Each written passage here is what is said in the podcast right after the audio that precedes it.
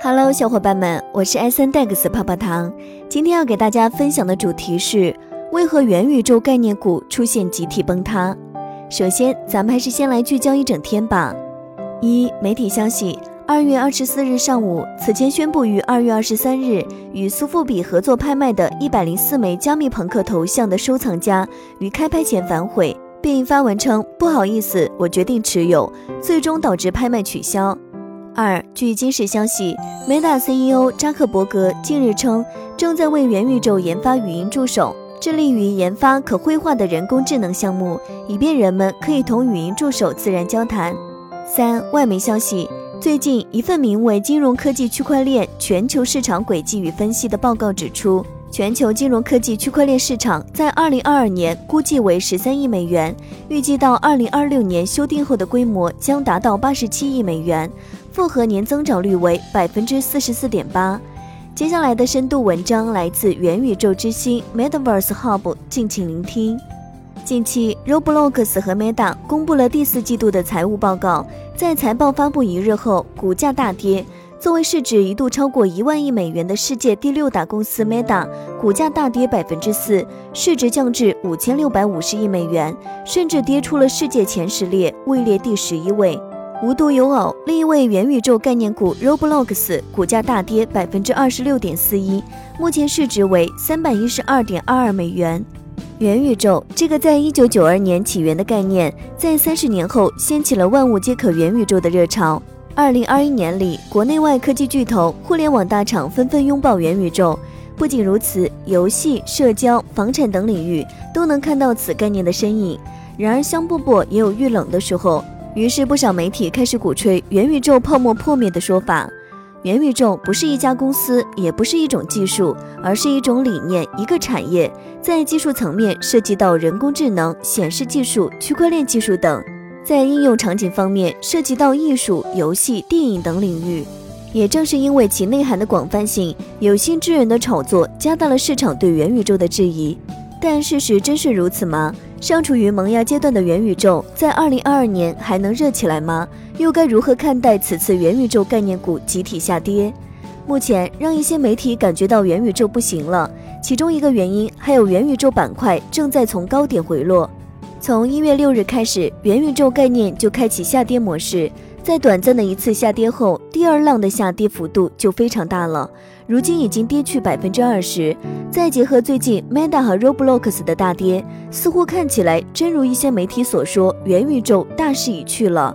但其实我们再看看近期美股的表现，将之与元宇宙概念板块的对比，就会发现元宇宙概念的走势与美股大盘走势如出一辙。可以说，元宇宙概念的走势主要是受美股的影响，而美股则是受到宏观经济的影响。因此，只有明白最近的宏观层面发生了什么，才能更清楚地明白元宇宙概念为何如此表现了。受疫情影响，美国在二零二零年三月二十三日宣布推出无限量的量化宽松计划，刺激经济，随后开启印钞模式。虽然这种方式确实在近两年来维持住了美国的经济，美股市场也随之水涨船高，但是无限量的量化宽松一举，增加了四万多亿美元的钞票，也造成了日渐增长的物价。美国经济已经很难承受这样的通货膨胀。临近二零二二年，美国就在多次讨论是否要通过加息的方式降低美国的通货膨胀，并于二零二一年十一月，美联储议息会议正式宣布启动缩减资产购买。不过，该来的还是会来。一月五日，美联储在新的一年开始之初发布了第一份会议纪要，而其中的内容处处透露出对二零二二年经济前景的悲观。除此以外，美联储会加快缩减量化宽松。当然，这一点市场早已预料到，并且已经消化的差不多了。但更重要的是，在此次会议纪要中特别提到了资产负债表的缩表，缩表速度可快于上一个周期。而美联储会议纪要情绪连续第三次变得更加鹰派了。受此影响，当天标普重挫近百分之二，纳指单日跌超百分之三，随后便开启了一轮大跌趋势。而另一方面，美国为了解决美国的内部问题，往往会制造外部的问题。近期的乌俄问题就是牵扯美国、俄罗斯、欧洲的一个经济问题。核心的问题是，加息是美国必须要使用的手段，但是如果强硬的用加息的方式调控美国经济，那么美国资本市场将会迎来一场暴风雨，这会影响拜登的中期选举。那么就必须再使用其他手段，让加息能够更加软着陆的方式来实行，比如让美元回流，就是一个可以缓和加息的手段。但是目前中国是铁板一块，钻不了缝，那么最有可能的就是欧洲了。一月十九日，顶级医学学术刊物《柳叶刀》发表了美国健康指标与评估研究所主任莫里的一篇论文。该论文预测，新冠病毒全球大流行即将结束，三月将成为关键时间点。随后，越来越多的三月份成为新冠疫情世界大流行结束的关键时间点。这种观点被各国认可，许多国家已经开始对防疫政策放宽了。目前，全球至少有三十个国家提出或已经放宽防疫政策。欧洲国家是解封最早、数量也最多，因此随着欧洲疫情基本结束，欧元经济逐渐复苏，这对美元的回流是一个巨大的阻碍，所以不能让欧洲这么稳定。于是便有了如今的乌俄问题。乌俄问题最终也达到了它的效果，加息预期下降，美元回流。不过资本市场就比较惨一些了。当然，元宇宙目前的萌芽期还需要更多真正明白这个行业价值的投资者和创业者进入，否则再多的资金进入也是一种狂欢和炒作，这与实际价值自然会背离。这也是部分炒作元宇宙概念上市公司股价下跌的原因。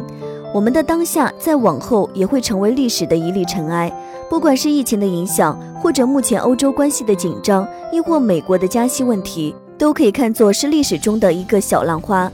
而把他们拉到一个长的历史时间来看，他们的影响只会是暂时，但带来的改变才是潮流的转向。而元宇宙扮演的角色，更像是这场大浪顺流而下的产物，我们身处其中却不能知晓。或许 Meta 和 Roblox 的股价还会下跌，但面对一场已经卷起更多参与者进入其中的行业，我们既要看着当下，也需要畅想未来，否则低头走路绊了脚也不知为何。用英国作家狄更斯在《双城记》中那句精彩描述来形容元宇宙的当下，也不足为过。这是一个最好的时代，也是一个最坏的时代；这是一个智慧的年代，这是一个愚蠢的年代；这是一个信任的时期，这是一个怀疑的时期。以上内容作为一家之言，仅供参考。好了，本期的节目就到这里了。如果您喜欢 S N D E X 精选的内容，还请帮忙多多转发。那咱们下期再会，拜拜。